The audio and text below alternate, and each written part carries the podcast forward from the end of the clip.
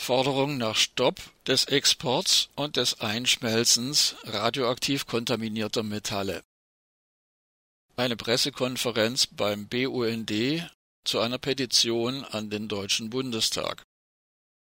Am Montag, 13. September, fand im Büro des BUND Regionalverbandes Südlicher Oberrhein eine Pressekonferenz statt, auf der eine Petition an den Deutschen Bundestag der Öffentlichkeit vorgestellt wurde Stefan Auchter (BUND), Claude Ledergerber (CSFR) und Klaus Schramm (Anti-Atom-Gruppe Freiburg) erläuterten den anwesenden Journalistinnen und Journalisten, welche Gefahren infolge der derzeitigen ungeklärten Rechtslage beim Export und beim Einschmelzen radioaktiv kontaminierter Metalle drohen. Ein konkreter Fall Radioaktiv kontaminierter Stahl aus Indien gelangte im Jahr 2009 nach Deutschland und wurde in zwölf Bundesländern entdeckt. Ein Teil davon war hierzulande bereits zu Aufzugknöpfen verarbeitet und eingebaut worden. Einer der Initiatoren der Petition erläuterte das seit langem in Fachkreisen bekannte Risiko, Zitat, wir sind zum Beispiel an die Vorstellung gewöhnt, dass es sich bei Stahl um ein festes Material handelt, das wir in die Hand nehmen und mit einem Etikett versehen können. Tatsächlich aber ist eingeschmolzener Stahl eine Flüssigkeit, die nach Belieben mit anderem Stahl vermischt werden kann. Schütten Sie mal einen Liter Wasser in den Rhein und versuchen Sie nach drei Tagen festzustellen, wo sich dieser Liter aktuell befindet. Radioaktiv kontaminierter Stahl aus dem Abriss des baden-württembergischen AKW Obrigheim der mit sieben Gigabecquerel belastet war, wurde beispielsweise im Jahr 2014 zum Einschmelzen in die USA transportiert. Die Öffentlichkeit erfuhr davon sechs Jahre lang nichts. Im September 2020 wurde dieser Skandal aufgedeckt. In einem anderen Fall wanderte radioaktiv kontaminierter Stahl aus dem Abriss des AKW Stade nach Schweden. Die schwedische Firma, die diesen Stahl im Jahr 2007 annahm und einschmolz, hieß damals Studsvik AB. 2016 wurde sie in Cyclife AB umbenannt und ist seitdem im Besitz des französischen Stromkonzerns und AKW-Betreibers EDF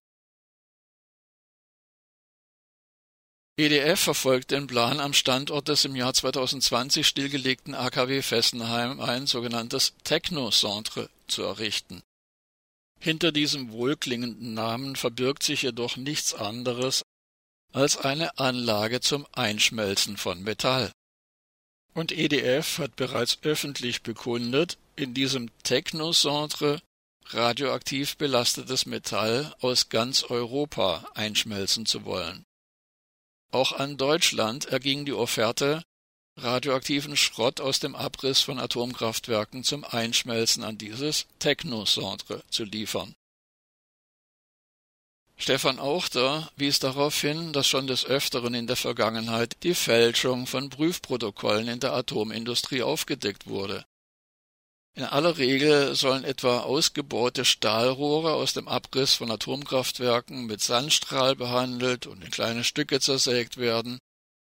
Ob das nach verschiedenen möglichen Prozeduren freigemessene Metall jedoch tatsächlich weniger strahlt, als nach den vorgegebenen Grenzwerten für Radioaktivität zulässig ist, bleibt nicht allein vor dem Hintergrund der Fälschungsskandale fraglich Radioaktive Partikel, die sich im Inneren und nicht an der Außenfläche des Metalls befinden, können allein aus physikalischen Gründen mit den gängigen Messmethoden nicht entdeckt werden.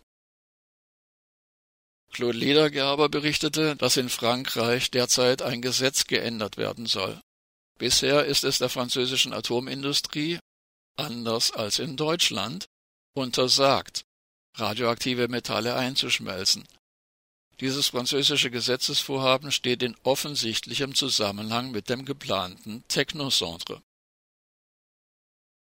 Die drei Atomkraftgegner Stefan Auchter, Claude Ledergerber und Klaus Schramm äußerten auf der Pressekonferenz die Hoffnung, dass sie mit ihrer Petition in Deutschland ein Verbot des Einschmelzens und des Exports von radioaktiv kontaminierten Metallen erreichen können.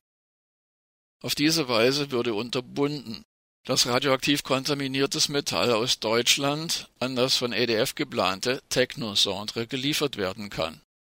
Und EDF hat selbst offenbart, dass sich der Betrieb einer solchen Anlage zum Einschmelzen von radioaktiv kontaminiertem Metall nur dann rentiert, wenn Deutschland auf die EDF-Offerte eingeht.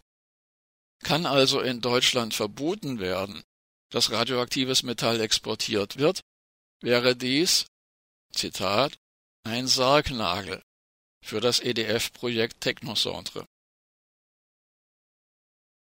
Die Petition kann online unterzeichnet werden. Ihr findet sie bei Eingabe der Suchbegriffe Petition Metalle mit einer Suchmaschine im Internet.